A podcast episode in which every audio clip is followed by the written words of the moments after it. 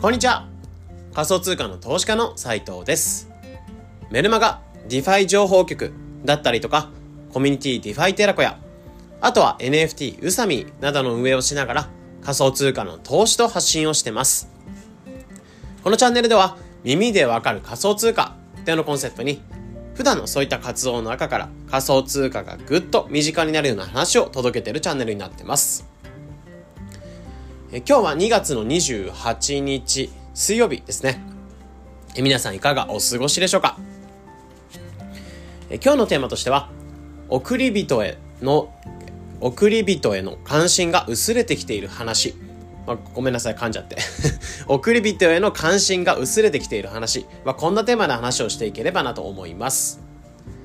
はい。まあ、今年はちょっとウルー年みたいな形ではあるらしいので、2月29日まで、えー、日付があるんですけど、うん。まあ、4年に一度ですね。えー、4年に一度かな？うん。4年に一度でウルー年みたいな形で、まあ、今年は実はビットコインの半減期。なので、ウルー年とビットコインの半減期っていうのがもう被ってますよね。うん。で、オリンピックがいつなんですかね？来年とかですかね？まあ、オリンピック周期と若干違ってくるとは思うんですけど、ビットコインの半減期とウルー年がちょっとこう、重なってるような形でめでたい感じじではあるので、うん。あの、ウルトシと一緒にビットコインの反撃皆さんと楽しんでいけたらなと思いますかね。うん。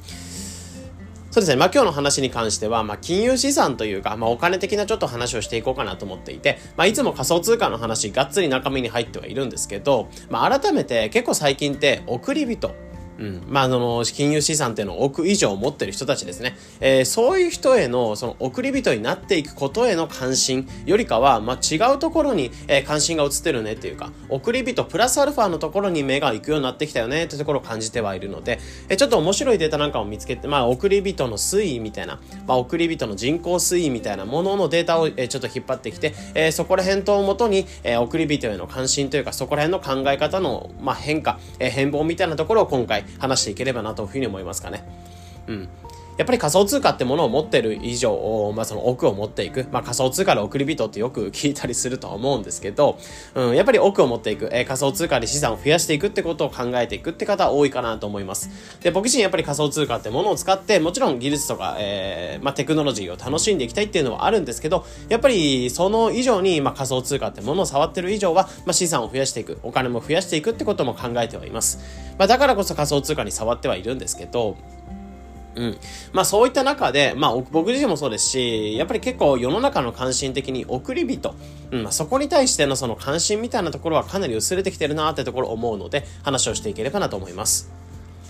はい。で、そうですね、野村証券だったかな。えそこら辺からデータを引っ張ってきたものを今回ちょっと引用させていただきながら、奥人の関心の、まあ、薄れみたいなところを見ていこうかなと思うんですけど、えー、まあ、今世の中には、その、5つの段階に分けられて、そのデータっていうのが、まあ、結構算出されることがあります。で、その5つの段階っていうのは、金融資産を多く持ってる、多くを持ってる人たちなのか、まあ、その数千万円を持ってる人たちなのか、別にどっちが 偉いとか偉くないっていうわけではないんですけど、基本的に人口推進、人口のそのピラミッドとしては、えー、まあお金を持ってる人たちからお金を持ってない人たちっていうのはこう三角に、えー、まあな、なってくると思うんですね。で、その中で5つの段階に分けられていて、えー、超富裕層、富裕層、あとは準富裕層、アッパーマス層、マス層、この5つの層に分かれてます。で、まず超富裕層っていうのが、えー、金融資産5億円以上持ってる人たちですね。で、富裕層っていうのが1億円から5億円持ってる人たち。で、えー、準富裕層っていうのが5000万円から1億円持ってる人たち。で、えー、アッパーマス層っていうのが3000万円から5000万円持ってる人たち。で、マス層っていうのが3000万円以下の方たちですね。えー、こういった形で人口ピラミッドを分けて、えー、ここの人口推移とか、あとは資産額の推移みたいなところを調べたデータっていうのがありました。で、そこのデータを見ていた中で、えー、まあ、送り人っていうので、新金融資産奥を持ってる人たちと、えー、それ以下の人たち、この2つのグループに僕にちょっと分けて、この統計みたいなところを読んでみたときに、あまあ、この数値的に見たときにも、えー、送り人への関心みたいなところが、まあ、結構変化してきるなってところを感じますね。うん。で、今回分けていくのは、超富裕層と富裕層、この金融資産1億円以上の人たちと、あとは準富裕層、まあ、1億円以下の人たちですね。えー、この2つのグループにちょっと分けて、えー、推計っていうのを取っていこうかなと思っていて、ここのデータとして語られていたのは、その、準富裕層とか資産を持ってる人たち、この層で、えー、世帯数っていうのを過去20年間ぐらいかな。えー、2005年から20年間ぐらい追っかけたようなデータ。あとは、えー、資産額推移、その世帯に合わせての、まあ、世帯の中で合計した資産額みたいなところが算出されていて、えそこの算出したところの資産額の推移みたいなところも過去20年間ぐらいが語られてました。うんで、そのデータっていうのをさ、まず見ていくと、えー、まず、準富裕層、あ、ごめんなさい、超富裕層と富裕層ですね。えー、金融資産が1億円以上、うん、1億円以上の人たち、まあ、1億円以上、5億円以上の人たち、えー、ここを合わせていくと、世帯数っていうのが86万世帯。まあ、こんな世帯数あるんですね。うん、まあ、世帯数があって、えー、今140、えー、ごめんなさい、2021年ですね。2005年から2021年の推移で見ると、えー、世帯数っていうのが86万世帯が、えー、2005年でした。で、えー、2021年いくつになったかっていうと、えー、148万世帯。なので1.7倍になってるって感じですね。まあ、2倍近くまで増えてる。で、資産額とかで資産合計で見ると、えー、213兆円っていう資産額が2005年でした。で、2021年どうなってるかっていうと、364兆円。まあ、1.7倍になってるって感じですね。まあ、どちらにおいても、世帯数も資産額っていうのも1.7倍に増えてるっていうのが、まあ、富裕層というか、送り人の人たちの、まあ、人口推移とか、あとは、その資産推移みたいなところですかね。で、逆に準富裕層みたいなところで1億円以下の人たちのところを合わせていくと、世帯数が2005年の段階では4813万世帯。で、えー、2021年の段階では5264万世帯。なので、1.09倍。まあ、ほぼ横ばいみたいな状態ですね。で、資産額っていうのが、えー、2005年だと940兆円。で、えー、2021年が1268兆円。まあ、金額としてはかなり大きいと思うんですけど、えー、ここの推移としては1.3倍ぐらいでした。うん。なので、ここのデータから読み止め、読み取ってみたときに感じるのは、えー、まあ、基本的にその、資産が1億円以下の人たちっていうのは、そんなに人数というか人口とかその資産推移、えー、まあ、なんか、世帯数全体で見たときに、まあ、世帯数だったりとか、えー、人口推移みたいなところはそんなに変わってないっていう状態。で、逆に、え富裕層とか超富裕層みたいなお金を持ってる人たちですね。お金を持ってる人たちは、え世帯数とかをどんどん増やしてますし、え資産額においてもかなり増やしてるって状況。なので、お金を持つ人はどんどん増やすんです、増やすってところはあるんですけど、増やしてない人、まあその1億円以下の人たちっていうのは増やしてない状態が、まあほぼ横ばいの状態、資産額があまり変わってない状態が続いている。まあかなりここの格差っていうのが広がってますよっていうところをまず感じますかね。うん。で、あと横ばいな理由としては、基本的に持つ人はどんどん持っていて、世帯数も増えてると思うので、持ってる人たちも増えてると思うんですね。じゃあどういう風な人口推移になってるかっていうと、多分、えー、そうですね、ここの資産額1億円の人たち、1億円以下の人たち、まあ1億円以上の人たち、この2つで分けたときに、えー、資産額を持ってる人たちっていうのは、まあどんどんその資産額持ってない人っていうのは、えー、1億円以上の人たちにどんどんこう成り上がっていくような、まあフェーズ、まあ増やして、増やしていく、下のフェーズにいる人たちがどんどん上のフェーズに上がっていくような形は取ってはいるんですけど、えー、逆に言うとここの下の層っていうのは特に何もしてないような状態ですね。うん。まあだからここを考えると本当に人は増えている、人は増えてはいますし、資産額とか持っていく人たちは増えてるっていう印象ではあるんですけど、えー、やっぱり増やす人はどんどん増やしてる。まあどんどんこの格差っていうのが広がってるなってところをデータからやっぱり感じるかなってイメージですね。まあ、やっぱりここからもあるように格差社会みたいなところがどんどん広がってるよってところは感じてるってイメージですね。うん。でもここから思うときに、やっぱ仮想通貨自体もかなり触ってると思うんですけど、あの、資産額億円、なんか送り人っていうのが結構当たり前に見えてく、来ないですかね。うん。まあ、結構 X とか特に顕著なんですけど、まあ、資産を1億円以上持ってる人たち、1億円持ってますっていうこと自体、結構普通に見えませんか？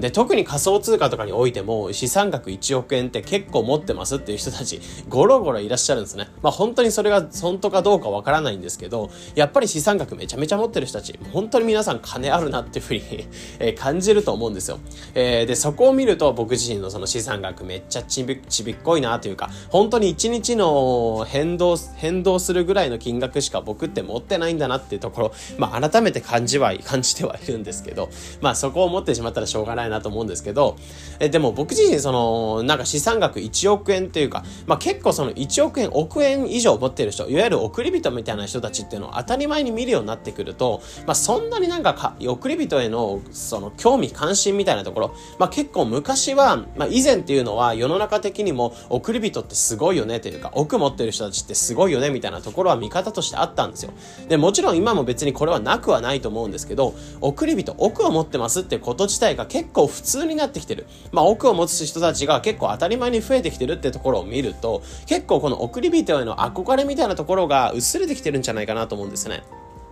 うん。で、今問われてるのは何かってところを思った時に、まあ、この送り人っていうのは人として、まあ、送り人っていうものは持ってるのは当たり前、えー、で、持ってるのは当たり前、まあ、当たり前ではないですけどね、すごいですけど、えー、持ってるのはそんなにすごくなくなって、すごく見えなくなってきた。じゃあ何が問われてるかっていうと、やっぱりそこの人格というか、うん、その奥を持った人がどんなことをしてるのか、どんな面白いことをしてるのか、えー、どんな生活をしてるのか、そこに結構フォーカスが当たるようになったなと思うんですよね。うん。なので、送り人っていうところ自体の言葉が、ま、流通してきて、それが結構新鮮で、多くの方にすごいなって見られてた中で、それが普通になってきた。じゃあ、その送り人はどんな生活を具体的にしてるんだろうみたいなところに対して、え興味関心が移ってるなって感じですね。やっぱり送り人って以前に関しては、まあ、奥を稼いで、えー、なんか豪邸に住んでみたりとか、タワーマンに住んでみたりとか、本当にずっとリゾート地で楽しんでるような、えー、そんな富裕層の、まあ、なんかざっくりとしたイメージしかなかったと思うんですね。でも最近ってやっぱり送り人のなんか種類というか生活に関してもかなり多様化してきてるなって印象があって、まあ奥は持ってても全然なんか豪邸とか住んでないし、田舎にひっそりと住んでるって人もいらっしゃいますし、えー、まあもちろんその全てのタワマンに住むことが全てではないというか、うん。まあそのお金をバカバカ使っていくってよりかは、割と自分の中で質素の生活、まあ意外の、意外とそのお金を持ってる人たちが質素の生活をしてるっていう状況が、まあ最近見えてきてはいるんですよね。なので別に奥持ったからって最初は遊ぶけど結構飽きたなっていうところ感じていって、割とその普通になってきた。奥を持ってること、えー、奥を持ってその遊ぶってこと自体が普通になってきた。じゃあその奥を持った上でどんな人になっていくかみたいなところがかなり問われてるなってところを感じてはいますかね。うん。なので仮想通貨とかにおいても奥を持っていて、それでトレードとかガチャガチャしていって、えー、そこでなんだろうな、うん、なんか攻撃的な発言をしてみたりとか、まあそれはキャラでやってる可能性はあるんですけど、言うてもやっぱり、えー、奥を持ってるからそこになんか結構誇示して、俺はすごいぜみたいな形でやっていくと結構今浮いていくような状況っていうのはなってるんかなと思うんですね。なのでむしろその奥を持ってるけど、全然その奥を持ってる感を出さない。えー、持ってることをむしろネタにして発信をしてる方もいらっしゃいますし、えー、奥を持ってるからって別に生活水準での特に上げずに、コツコツと日々の、え事業とか育てていくためにやってることだったりとか、うん、まあ本当に日々面白いことやってたりとか、うん、結構ここら辺っていうのが問われてるんじゃないかなって思うんですね。なのでやっぱり人間性というか、その奥を持った上でどんな人になっていくのか、結局奥を持ってる持ってないに限らず、えー、え本来のその人の面白さみたいなところが問われるようになってきてる。その中で一つのあくまで、うん、まあステータスというか、まああくまで一つの指標として奥っていう金額っていうのが見られてるんじゃないかなって感じてはいますかね。うん。まあ僕自身正直言うとこのまだまだ富裕層というところには全然たどり着けてませんし、えー、正直資産何千万っていうところ、のラインで、まあ、えー、生きていく。まあ、しばらくは生きていくんじゃないかなって思いますし、えー、まあ、正直その奥になっていったら嬉しいですけど、そこになっていったからとはいえ、まあ、じゃあどうなっていくのかみたいなところ。まあ、お金的なところで言うと、まあ、その自由みたいなところはあるとは思いますけど、言うてもやっぱり多分仕事をし続けるというか、まあ、仮想通貨ももちろんそうですし、やりたいことをこのままし続ける可能性は高いのかなって思うんですよね。うん。なので当時なんだろうなやっぱりこの数年前とかだったらお金を稼ぎたいっていうところに対しておか奥を持ちたいっていうところはあったんですけど、割とそこに対しての考え方っていうのが当たり前になってきて、えー、結構、うん、なんか本当に撫でられに撫でられ続けて、自分の中でそこが染み込んだ。じゃあその染み込んだ後に、じゃあ、ここの染み込んだタオル、えー、なんか、染みが染み込んだタオル、えー、匂いとか、それが全て染み込んだタオル、じゃあこれをどういう風に使うかみたいなところ、まあ、ここが問われるようになってきてるなと思うので、まあ、僕自身やっぱそのお金を持ってすごいぞっていうところの感覚は、まあ、捨てていきながら、うん、まあ、当時は多分、例えば、宝くじ当たって、まあ、奥とか、持って、持ちましたみたいな状況になったら多分そこですごいだろうみたいな感じになってたと思うんですけど、まあ、最近は結構ここら辺の考え方が結構変更、変化してきてるなってところを思いますかね。まあ、これ年齢のせいなのか、うん、今間もなく、今今年29になってきますけど、年齢のせいなのか、うーん、なんだろう、日々のその世界の流れというか、そこら辺を読んでいるせいなのか、仮想通貨を触ってるせいなのか、割と送り人自体が普通になってきて、まあ別に持ってるわけじゃないですけどね、まあ持ちたいですけど、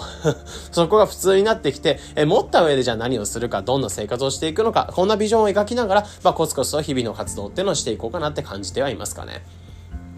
うん。なのでもちろんこれ聞いてくださってる方には多分僕より全然資産額っていうのを持たれてる方いらっしゃると思いますし、それはそれでめちゃめちゃ羨ましいと思います。羨ましいです、本当に。うん。なんですけど、やっぱり改めてそうですね、まあお金を持った上でどんな生活をしていくのか、どんな理想があるのかみたいなところをまあ振り返る、まあきっかけになってくれると嬉しいかなっていうふうに思ったりしますかね。うん。まあ、逆に僕自身そのお金がないからこそそういった資産額ある人たちに比べてお金がないからこそできる発信みたいなところもあるかなと思うので、えー、そこも意識しながら仮想通貨っていうのをコツコツ触っていこうかなってところで、まあ今日も皆さん、えー、そうですね、仮想通貨の市場自体も暖かくなってきましたけど、うん、まあコツコツとやっていきましょうってところではありますかね。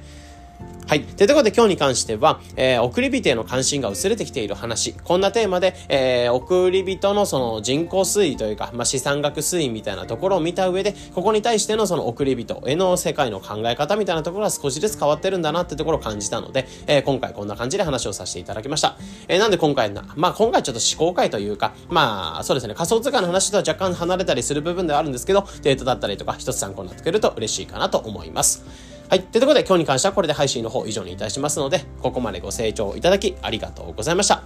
それでは、良い一日を